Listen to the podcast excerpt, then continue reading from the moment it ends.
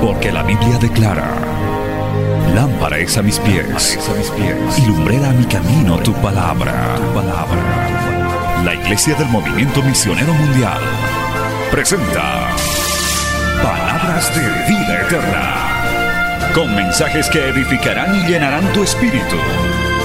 Con ustedes, el mensaje de hoy. Bienvenidos a Palabras de Vida Eterna.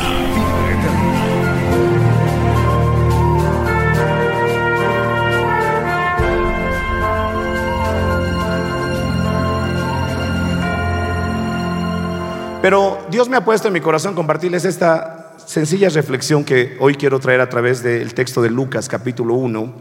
Si usted me permite, le invito a que se ponga de pie y leamos el verso 5 de este libro.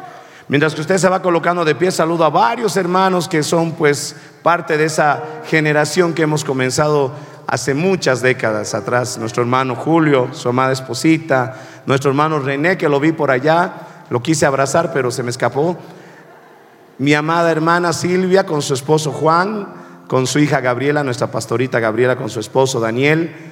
Yo lo vi en afuera, Danito me estaba esperando y me gocé mucho ver a mi familia también aquí, sirviendo al Señor y congregándose. Y a cualquier hermano que tal vez ahora no me identifico porque con barbijo casi todos parecen gemelos. Pero todos ustedes, hermanos. Y si alguno es nuevo y no me conoce, sepa usted que igual lo amo. Porque basta que tenga a Cristo en su corazón, usted es mi familia. Usted es parte de la familia en Cristo Jesús. Amén. El libro de Lucas capítulo 1, verso 5 dice, hubo en los días de Herodes, rey de Judea, un sacerdote llamado Zacarías de la clase de Abías. Su mujer era de las hijas de Aarón. Se llamaba Elizabeth. Ambos eran justos delante de Dios y andaban irreprensibles en todos los mandamientos y ordenanzas del Señor. Pero no tenían hijo, porque Elizabeth era estéril y ambos eran ya de edad avanzada. Padre, en el nombre de Jesús, gracias por la palabra que compartirás con tu pueblo. Gracias por el honor de darme compartir la palabra en este lugar, en esta preciosa iglesia, al lado de mis compañeros, al lado del pastor Mario, su familia. Regálanos este mensaje que quede grabado en nuestro corazón. Háblanos, Señor Muéstranos a través de tu palabra todo lo que tú tienes para nuestras vidas. Derrama tu sanidad en medio del pueblo. Rompe cadenas. Restaura hogares. Tu palabra es poderosa. Cuando tú dijiste que las aguas se separen, que la oscuridad desaparezca, que se hagan las estrellas, se hicieron. Mientras que la palabra fluye, reconstruye, restaura, disipa tinieblas, sana enfermedades, rompe cadenas, Señor. Porque todo eso lo haces tú y la gloria y la honra siempre te la damos a ti. En el nombre de Jesús. Amén y amén. Alabando a Dios, tomen asiento, hermanos. Amén. Hoy quiero compartirles un mensaje titulado Lo mejor está por venir. Amén. ¿Cuántos creen que lo mejor está por venir? Saben, muchas personas se preguntan y dicen, ¿qué es lo que está por suceder en el mundo? guerras, dificultades en diferentes países, muchas gracias, las secuelas del COVID, la crisis económica. Si usted lee en su casita el libro de Génesis capítulo 26, se va a encontrar que el hijo de Abraham, el que se llamaba Risa, el que era la promesa, le tocó vivir una gran crisis mundial. Porque a veces caemos en el error que por ser cristianos o por tener a Dios en nuestra vida, no pasaremos por dificultades. Dios nunca nos ha dado esa, esa promesa. Es más, Él nos ha dicho claramente, en el mundo tendréis aflicciones. Nunca nos ha dicho que no pasaríamos por tormentas. Nunca nos dijo que no tendríamos que orar y batallar espiritualmente por nuestros hijos. Todas esas cosas estarán presentes. Sin embargo, Dios, así como en Marcos nos enseña que cuando vino la tormenta a golpear la barca, en ese lugar había muchas barcas que estaban siendo atormentadas por ese viento huracanado. Pero la diferencia es que en la barca de los discípulos estaba Jesús. Y eso es lo que diferencia al pueblo cristiano con los que están lejos de Cristo. Nuestros problemas y nuestras dificultades se convierten en testimonios y en victorias porque Cristo está con nosotros. Cuando el libro de Génesis dice que eh, Isaac estaba a punto de retornar a Egipto por la crisis mundial que estaba viviéndose, Dios se le manifestó y le dijo, no desciendas a Egipto, quédate en esta tierra como forastero, porque yo estoy contigo, yo te voy a bendecir, yo te voy a levantar y yo te voy a no solamente prosperar, te haré poderoso. Cuando Isaac recibió esa promesa, lo estaba recibiendo en el momento donde la gente estaba huyendo en el momento donde la gente estaba diciendo esto se va a poner peor. Pero sin importar lo que veía a su alrededor, supo creer en la voz de aquel que no falla. Y esa voz es la voz de nuestro amado Señor. ¿Sabe qué terminó? Dice la Biblia que Dios no lo hizo simplemente próspero, lo hizo poderosísimo, riquísimo en tiempo de crisis. Hermano, Dios es especialista en bendecir, Dios es especialista en prosperar en tiempos difíciles. ¿Y sabe por qué? Porque de esa forma nadie le puede quitar la gloria a Dios. Porque cuando estamos en bonanza, con buena salud, en una buena posición, podemos caer en el error de creer que fuimos nosotros, que fue nuestra salud, que fue nuestra economía. Pero cuando todo ha quebrado, cuando todo se ha pasado, cuando parece que no hay esperanza y Dios actúa y vemos su gloria, indefectiblemente decimos, esto no pudo hacerlo nadie, no es político, no es mano de hombre, esto solamente lo ha hecho el Señor. Oh, mi alma te adora y te bendice, Padre Celestial. ¿Sabe? Me encanta esta introducción que le da el Señor a la historia de Zacarías y Elizabeth. Nos recuerda que él era sacerdote y nos recuerda que su esposa también era de linaje sacerdotal. Era linaje de Aarón, del primer sacerdote del pueblo de Israel. Era una pareja que además de tener linaje sacerdotal, dice que eran personas justas irreprensibles, que andaban en los mandamientos y en las ordenanzas del Señor. Pero ¿qué es lo que más resalta y lo que me agrada de esta expresión del Señor? Es que habla de ambos. No dice, Zacarías era justo, Zacarías era irreprensible, no dice ambos. Porque sinceramente el Señor reconoce el trabajo aún de aquellos que no están en el altar. Y a eso me refiero de nuestras amadas esposas. Tenga por seguro que el hombro que más ha sostenido la lágrima más larga, el sentimiento de frustración más fuerte que haya tenido nuestro pastor Mario, ha sido la de su esposa. Tenga por seguro que los momentos más difíciles que yo vivo, pues me, me desbordo, me desahogo en mi esposa. Y tenga por seguro que muchas veces las grandes victorias que hemos recibido, casi siempre se pueden centrar de una forma pública en el varón, en el pastor.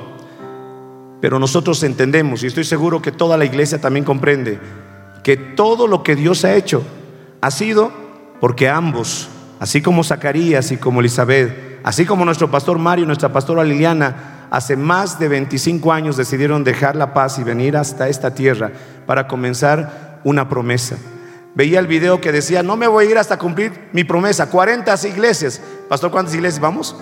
70. Ahí está una vez más lo que te voy a decir. Lo mejor está por venir. Porque Dios es un Dios de promesas. Bendito sea el Señor Jesucristo. Hermano, qué lindo es que Dios pueda hablar así de ti y de tu pareja. Por eso es importante crecer juntos. A veces el esposo se vuelve un pentecostal de hueso colorado, viene a la iglesia, mi hermano, a las seis de la tarde y empieza a barrer silla por silla y su esposa se queda en la casa. Anda, mi amor, es que me duele. Y se va el varón y la mujer prende la tele para ver al fondo hay sitio. ¿Verdad? O la mujer es la que se viene más temprano a preparar la actividad y el varón le dice, anda, mi amor, yo voy a estar en espíritu.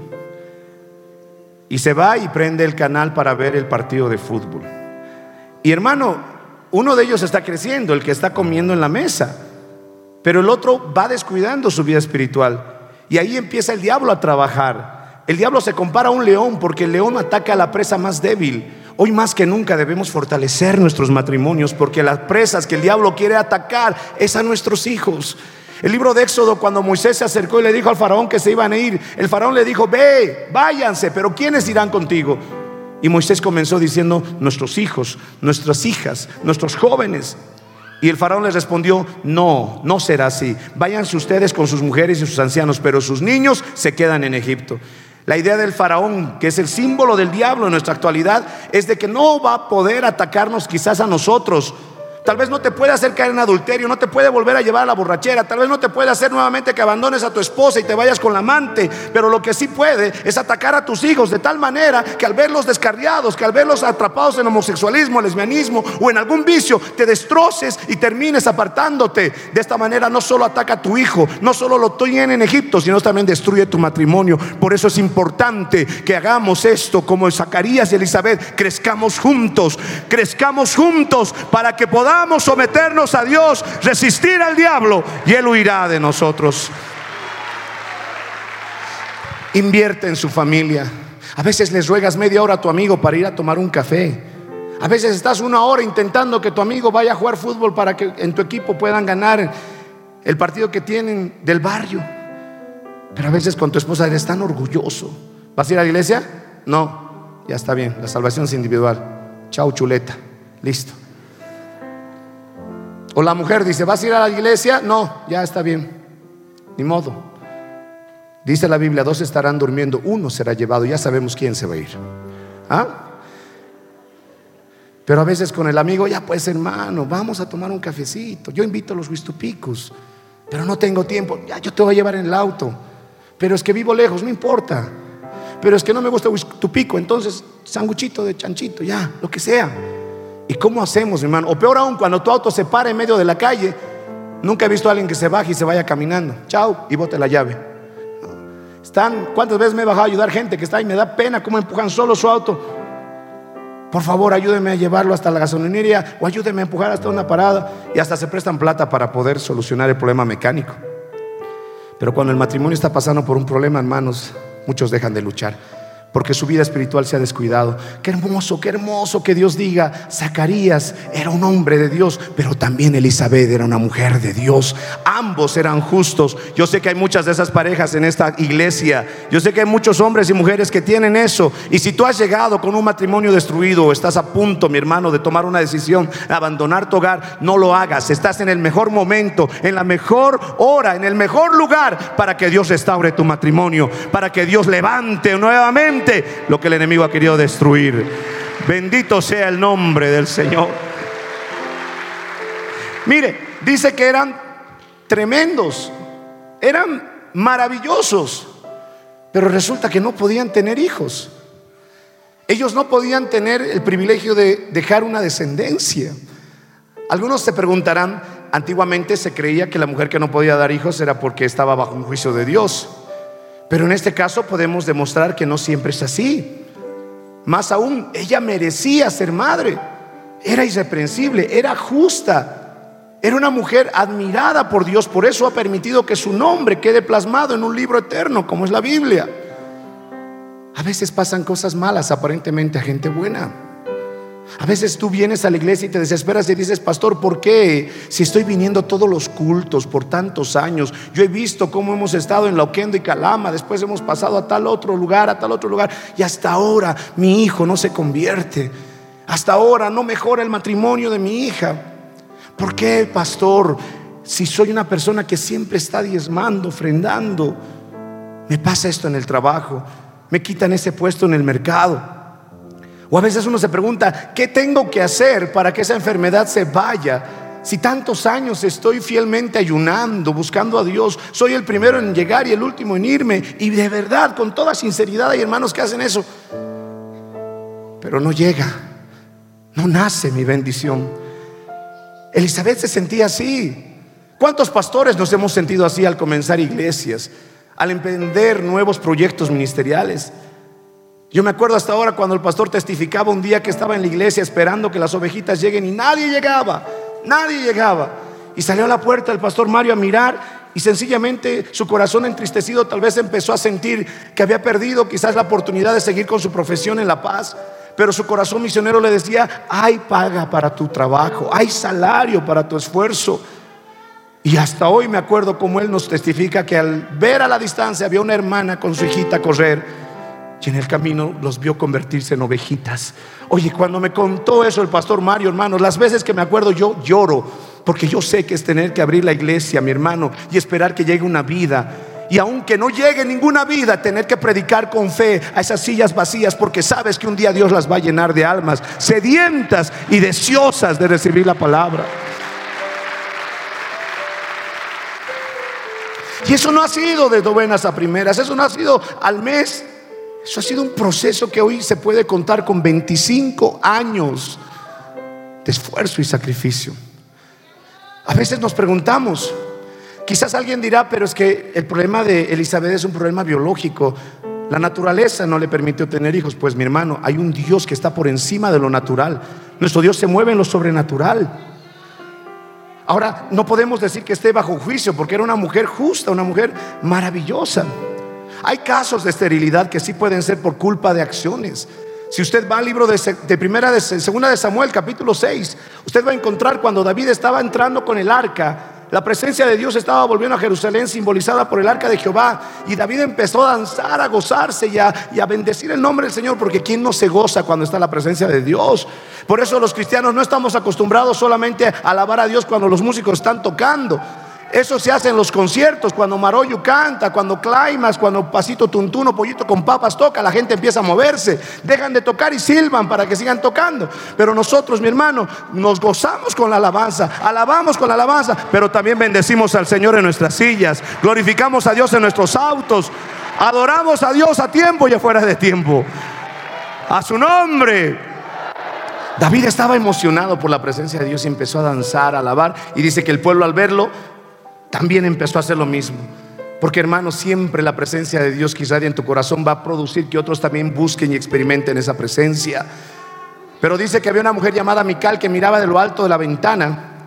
Y cuando miró, dice, al rey David llegando, alabando y gozándose, dice que ella lo miró y lo menospreció en su corazón. Y descendió a esperar a su esposo porque David llegó a la casa para bendecir su casa, dice. Y lo primero que hizo Mical fue hoy te has visto como un cualquiera. Hoy te has comportado como un simple. En otras palabras, Mical estaba diciendo, me da vergüenza, te has puesto como si fueses un plebeyo, te has olvidado que eres rey. Y se enojó Mical por verlo celebrar a David la victoria del arca de Jehová. Mical no era cualquier persona, Mical era la hija de Saúl, la primera esposa de David la que tenía que tener el derecho de que su hijo se siente en el trono. No tenía que ser Salomón, tenía que ser el hijo de Mical que se siente en el trono. Y Saúl hubiera tenido la oportunidad de volver a ver un nieto y David un hijo en el trono. Ese rey hubiera sido hijo de los dos primeros reyes, abuelo y padre. Pero ¿sabe qué? Dice la Biblia que porque Mical menospreció a David, nunca pudo tener hijos. Quedó estéril. Hermano, usted no viva menospreciando a nadie. Yo he aprendido que cuando tú celebras las victorias de los demás, cuando tú te alegras de las bendiciones de los demás, sincera y genuinamente, Dios te va a dar tus propias victorias. Dios te va a dar tus propias bendiciones para que también otros se alegren contigo. No ha debido faltar alguno o alguna que ha dicho, ah, que siempre son 25 años, pues. Gran cosa. Están adorando al hombre. Lo idolatran. Qué grave. Pero realmente no lo hacen con una intención genuina de querer buscar la gloria a Dios. Lo hacen porque están amargos. Porque están frustrados. Eso te va a esterilizar. Eso no va a dejar que des fruto tu casa no va a poder surgir. Las enfermedades no se van a poder ir. La gloria de Dios no se va a poder mover porque estás amargado, amargada. El hijo mayor de la parábola de Lucas 15 se quedó fuera de la fiesta y no quiso entrar porque se enojó porque su padre estaba haciendo fiesta por el menor que había vuelto. Y el padre salió a buscarle y le dijo, ¿qué pasa, hijo? Entra a la fiesta. No, papá, no voy a entrar porque tú no eres justo porque yo estuve a tu lado todo el tiempo. Yo no me fui como ese sinvergüenza que se fue a gastar plata con las rameras y prostitutas. Y ni siquiera me das un cabrito moribundo para que yo coma con mis amigos. Pero este sinvergüenza volvió y has matado al becerro más gordo. No es justo. Mire hermano, ese hombre tenía tantos talentos, tenía tantos puntos a favor. No se fue de la casa, no sacó su dinero de la casa, estuvo al lado del padre. Trabajaba, regresando del trabajo, vio lo que estaba pasando. Pero todas esas virtudes se opacaron porque se llenó de amargura cuando vio la misericordia del Padre. Hermano, por eso Dios ya nos ha dicho desde mucho tiempo atrás, no es del que quiere ni del que corre, sino es de quien Jehová tiene misericordia. Y no podemos cuestionar la gloria y la misericordia del Señor. Yo he pasado por el valle de la amargura. Muchas veces el diablo me ha querido amargar. Muchas veces el diablo me ha querido decir, no, no tomes la decisión de servir a Dios cuando entré a servir aquí en Chilimarca. No, no te vayas de Cochabamba cuando me enviaron a, Sucre. No, no sigas con el ministerio cuando perdimos a nuestro primer bebé. No, no te vayas a Tarija y no hay nada, la iglesia está a punto de cerrarse cuando me enviaron allá. No aceptes la oportunidad de atender el presbiterio del Beni porque es lejos y no, no pasa nada. Y peor aún, no vayas a Santa Cruz porque es tierra que come a sus moradores. Ahí viven los hijos de Anak y de Ninforchables. Ahí están los masterólogos en paros cívicos, los pitita. Pero yo con mi esposa, como Josué Caleb, nos hemos mirado y hemos dicho, Jehová está con nosotros y vamos a comernos como a pan, porque el Señor está delante de nosotros. Se sorprenden de las 500 iglesias por donde voy, pastor. Por donde voy me dicen, hermano Marcelo, no se me ofenda, pero de verdad van a abrir 500 iglesias. Sí, sí. Sí. Yo no, yo no, yo no le voy a dar detalles, pero me dijo hace un tiempo atrás, un pastor me dijo, Pastor Marcelo, a ver, somos amigos. Sí, claro, pastor. Pero dime la verdad. ¿Crees que lo van a lograr? Yo le dije, nos va, nos va a sobrar, le dije. Y yo le digo eso al pastor Mario, como siempre en el tono de, broma, como somos amigos, con mucho respeto, pero le digo, pastor, reunimos las 50 que falta a Santa Cruz y vamos a empezar a ayudar con unas cuantitas a los que falten. Porque esto no es mi hermano regional, no es de que 50 Santa Cruz y no importa. No, si podemos ayudar con una, dos o tres o podemos llegar a 60, 70, amén. Lo importante es que el 2025 Dios nos va a permitir las 500 iglesias para su gloria. Bendito sea el nombre del Señor.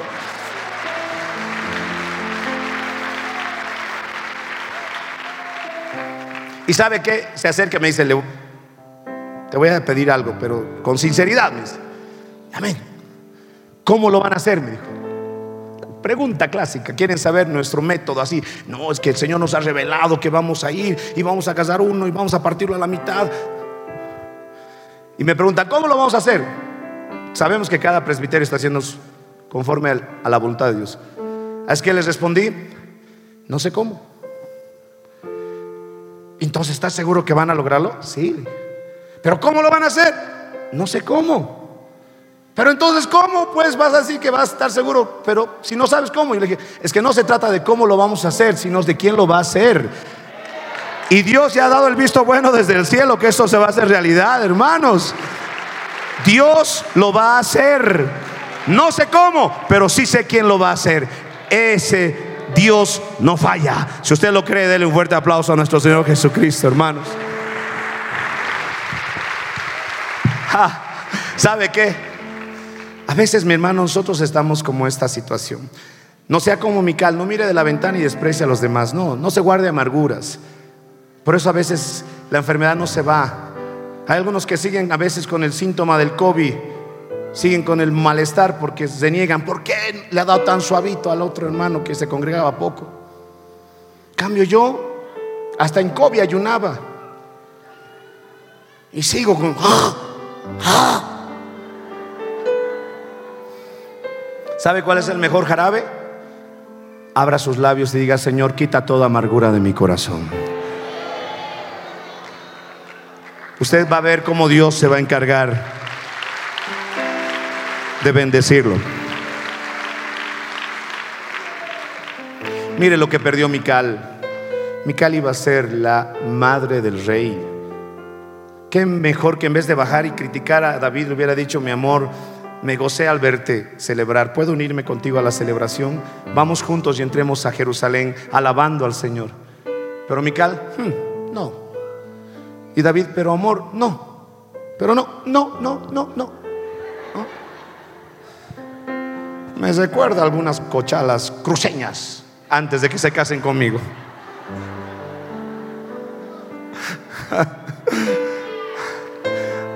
¿Sabe que la amargura puede traerte esterilidad? Pero dice que Elizabeth en ninguna parte de la Biblia reclama a Dios. Usted no va a encontrar en ninguna parte, ningún texto bíblico que diga, Elizabeth clamó, Elizabeth se desgarró en llanto, Elizabeth fue y gritó a su esposo, el sacerdote Zacarías, Zacarías, dame un hijo me muero. Como hizo mi hermano Raquel con Jacob.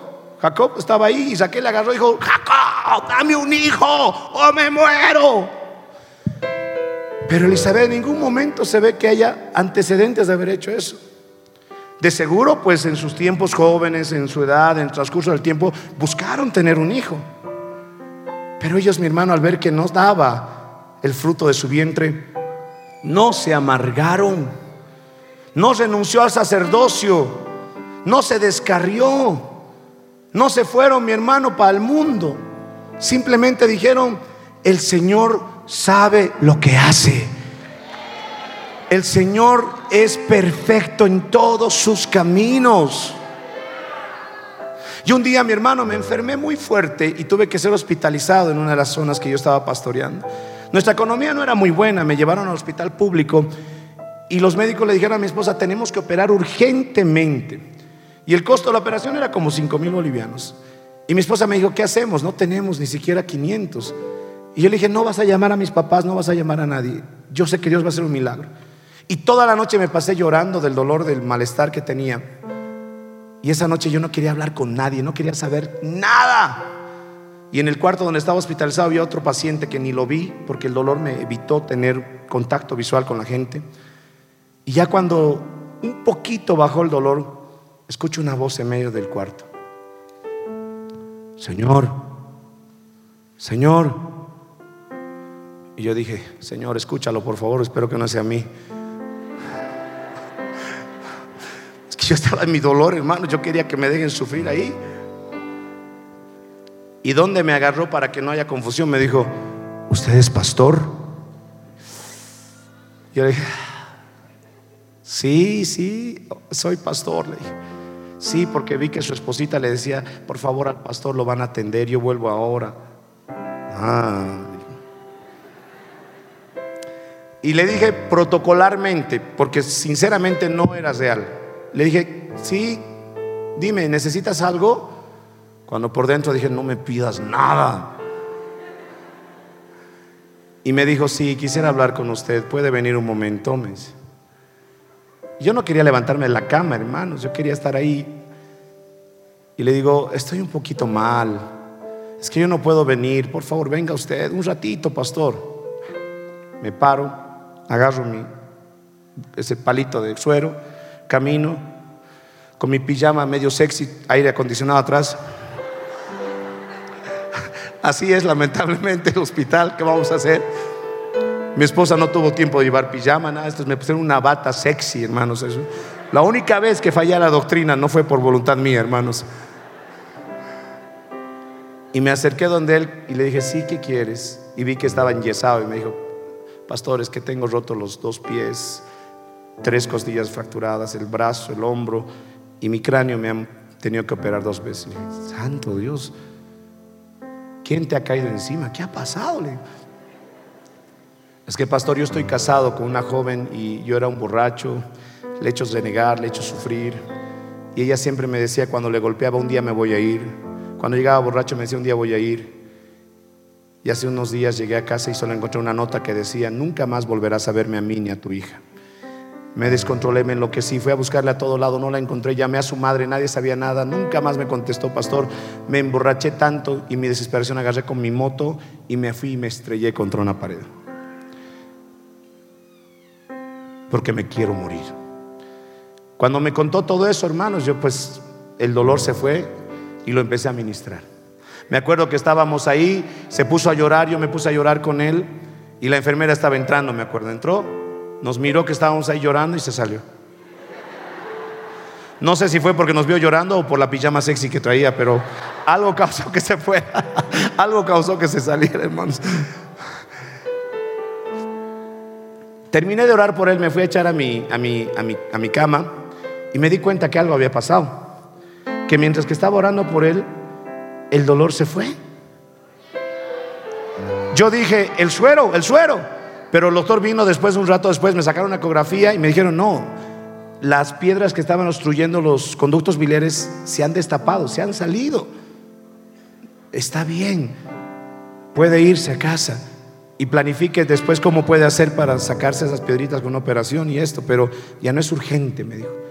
Y yo le dije, gloria a Dios, Señor, ¿tú me trajiste aquí para destaparme? No, me dijo, yo te traje aquí para que salves una vida que necesitaba escucharme. Amén. Dios tiene siempre un propósito, hermanos, siempre. Y escuche esto ya, para ir terminando, el verso 36 de este mismo capítulo, 1, 36. Escúchelo muy bien, grábeselo en su corazoncito. Y he aquí tu parienta Elizabeth. Ella también ha concebido hijo en su vejez. Y este es el sexto mes para ella. Escuche esto. La que llamaban estéril. Porque nada hay imposible para Dios. No solo tenía que vivir con la ausencia de un hijo, no solo tenía que pensar quizás algún momento porque Dios no le daba el niño, sino la gente ya se había acostumbrado a nombrarla la estéril. No decían, ahí viene la esposa del sacerdote Zacarías, dice, ahí viene la estéril. Oye, no seas mala, no le digas así, ¿cómo le vas a decir estéril a doña Elizabeth? Pero es pues estéril. Mira, yo tengo seis hijos y ella no tiene ni uno me vas a listar estas papitas y esos tomates que está pidiendo doña Estéril. Ya se hizo costumbre que la gente le conozca como la estéril. A veces, hermanos, la gente nos va a calificar por cosas que ellos no han podido ver aún en ti. ¿Para qué vas a la iglesia si tu hijo sigue tomando? ¿Para qué vas a la iglesia si ese esposo no se convierte? ¿Para qué vas a la iglesia si no mejora tu economía? ¿Para qué sigues delante de una congregación si no avanza? ¿Para qué sigues sacrificándote si a veces parece que nadie valora tu esfuerzo? A veces te van a llamar estéril. A veces te van a decir, no fructificas. Pero Elizabeth y Zacarías, a pesar de que vieron años y años la ausencia de un hijo, recordaron que ellos no habían puesto su confianza en ningún hombre. Su confianza estaba en Dios. Y Dios no falla. Dios no falla.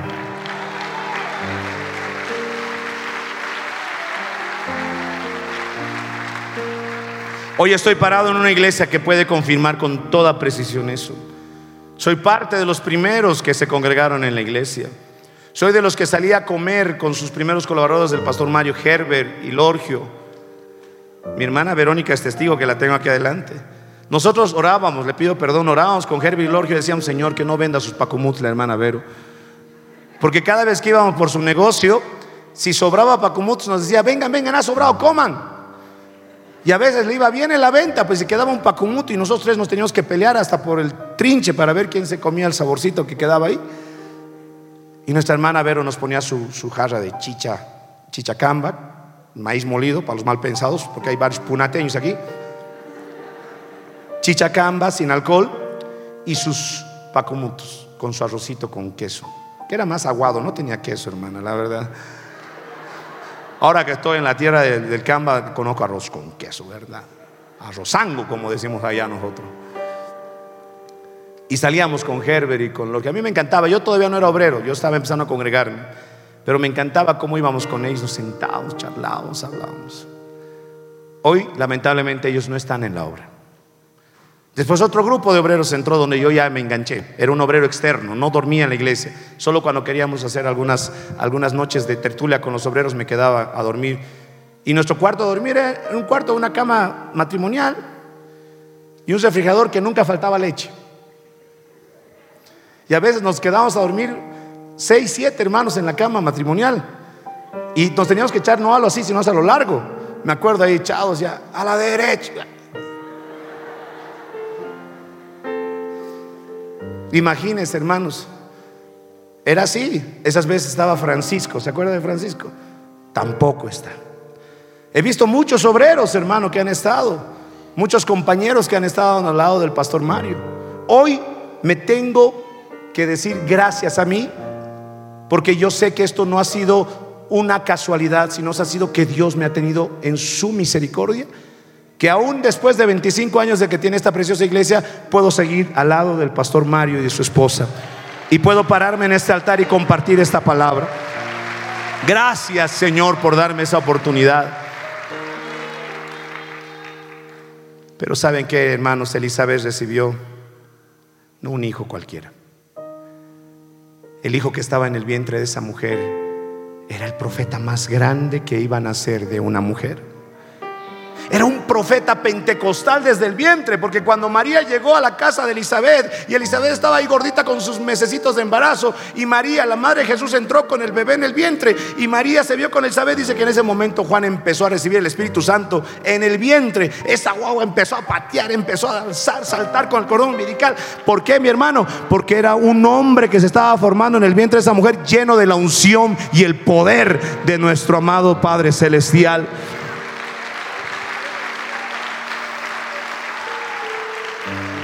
Hace unos años viajé a, un viaje a Estados Unidos con mi esposa y mis hijos. Nos tocó ir solos. No sé nada de inglés. Muy poco. Solo sé decir yes, come on y cash. Y casi siempre digo yes, come on, cash. sí, dinero ven. Pero sabe que yo me fui a un restaurante. Me acuerdo se llamaba el Pollo Loco. Así sus nombres ponen los, los americanos. Y entré al pollo loco y eran puros norteamericanos y le digo, eh, disculpe, eh, el de allá, el one, el one. Y me miraba, y yo no, pues ni, mi celular llevé porque mi esposa quedó en el hotel, me dijo, anda a traer algo de comer, estamos cansados. Y le dije, eh, ya, ya. Yes, sir. Y como siempre, ¿saben? Excuse me, Sí, le dije, está bien. Y me dijo, eh, ¿cómo se dice? ¿Cinco? ¿Five? Sí, Pfizer. No sé qué, como cinco, le entendí. Ah, ya, saqué cinco dólares, le pagué. Y dije, ya, espero. Y me dijo, Ah, yo entiendo cuando me votan. Dije, eso es clarito. Dije, me fui para allá. Me paré a y vino, y vino una persona y me trajo cuatro porciones de lo que pedí. Y yo dije, ¿de quién será esto? Porque yo pedí una, pero eran cuatro.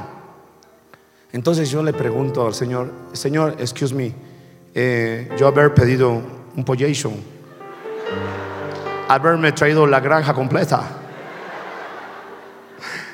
Y él me dice, oh, sir,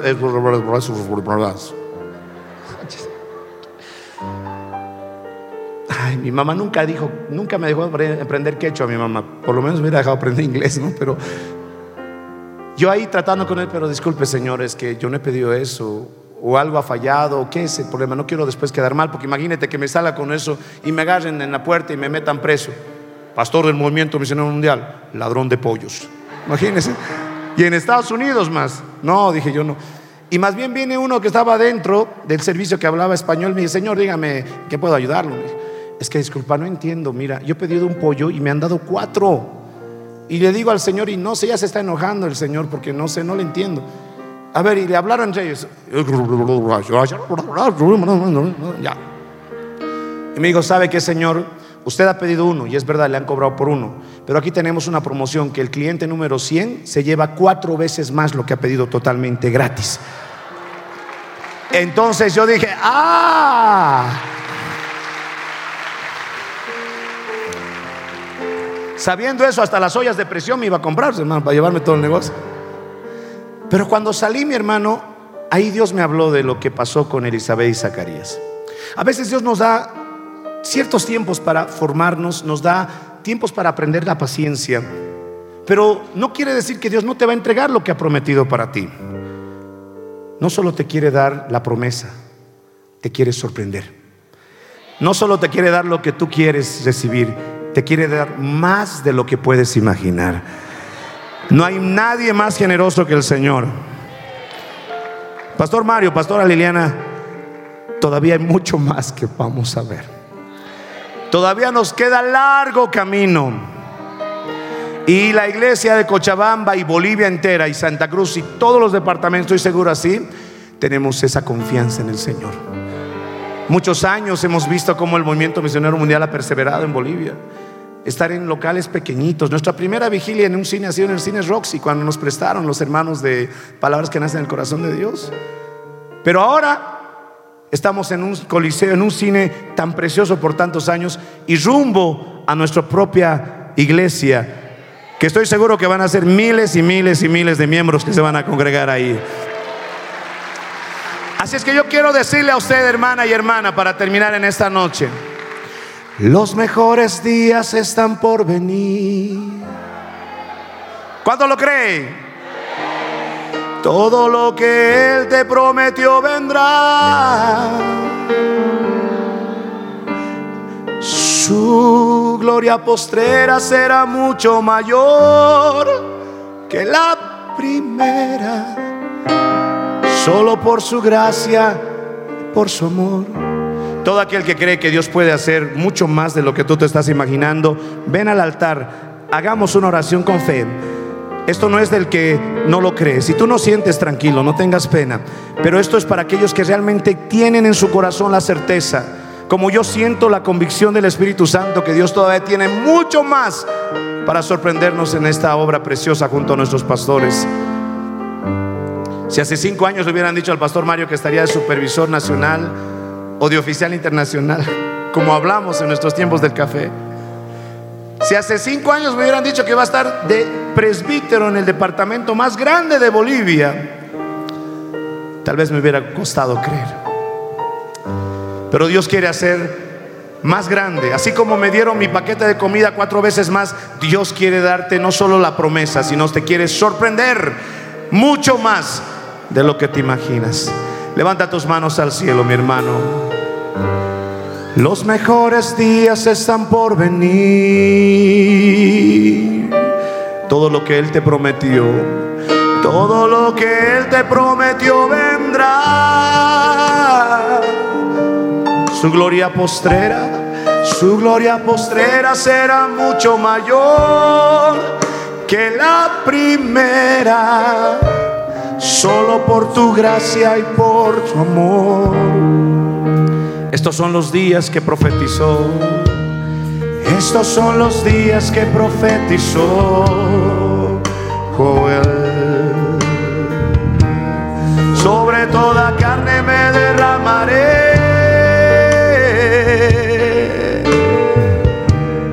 Jóvenes sedientos del amor de Dios,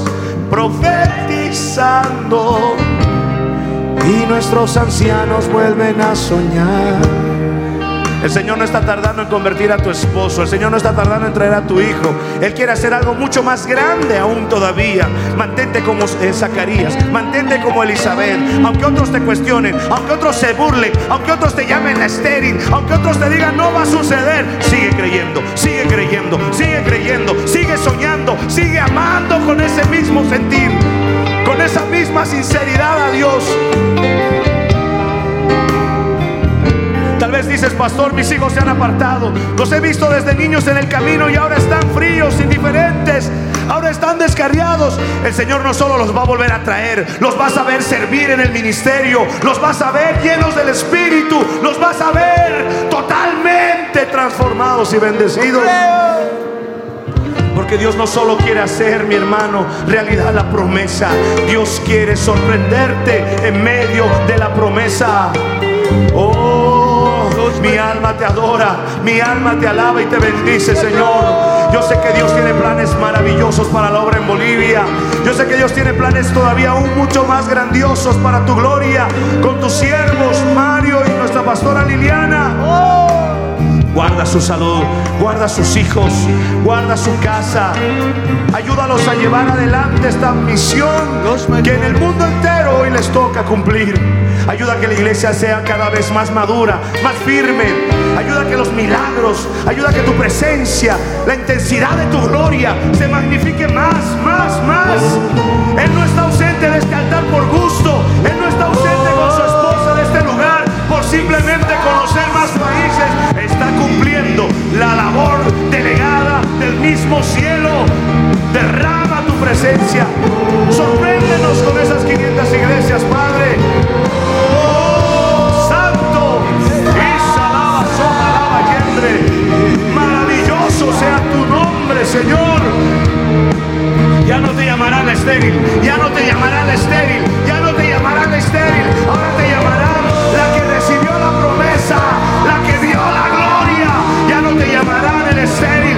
te llamarán el que creyó y recibió la promesa del Señor. Aleluya. Oh, estás aquí. Dilo una vez más conmigo, los mejores días están por venir. Todos juntos, con toda tu fe. Los mejores días están por venir. Él te está escuchando, el Señor está atento a tu voz.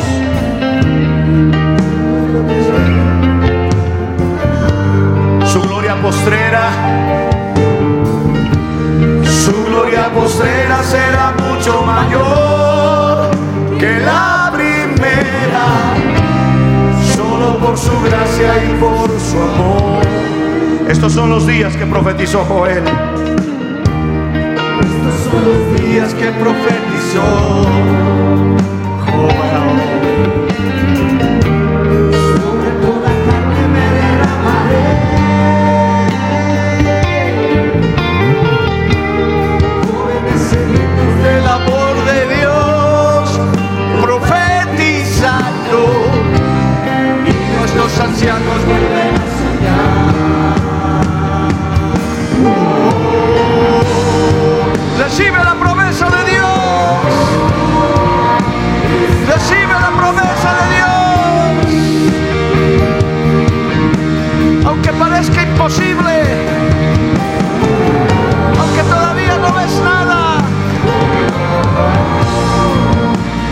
Estás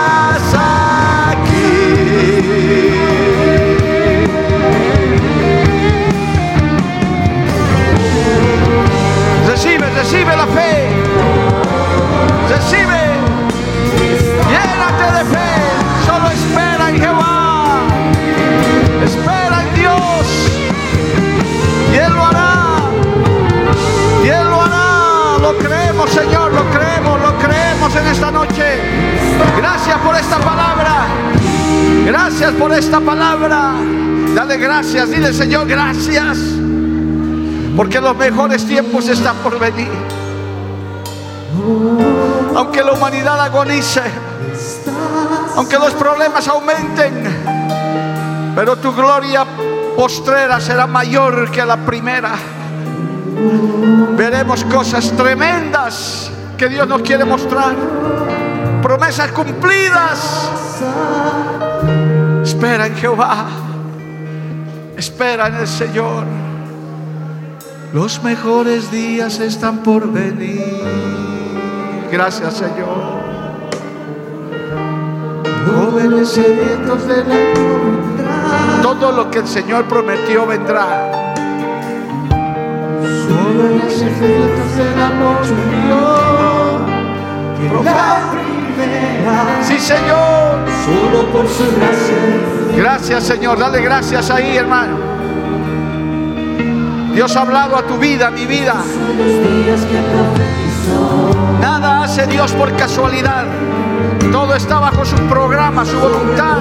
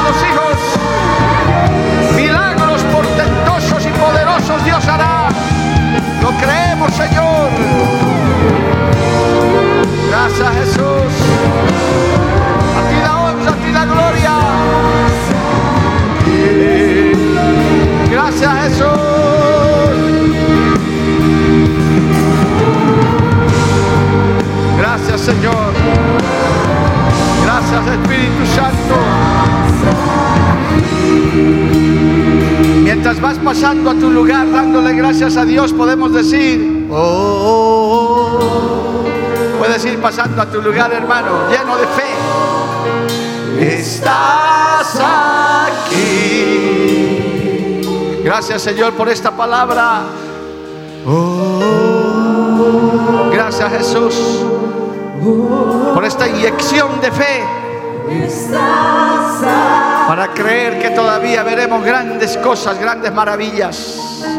Gracias Cristo, gracias Padre, gracias Hijo, gracias Espíritu Santo. Aleluya. Gracias Señor. Dale un fuerte aplauso a Cristo, hermano. Porque la Biblia declara, lámpara es a mis pies, y lumbrera a mi camino tu palabra. Tu palabra. La Iglesia del Movimiento Misionero Mundial tuvo el grato placer de presentar Palabras de Vida Eterna. Si el mensaje de hoy ha edificado tu vida y llenado tu ser, comunícate con los teléfonos de esta emisora. También para pedir una copia del mismo y compartir con otros. Esta fue una producción de la Iglesia del Movimiento Misionero Mundial. Gracias por tu atención. Hasta la próxima. Hasta la próxima. Hasta la próxima. Hasta la próxima.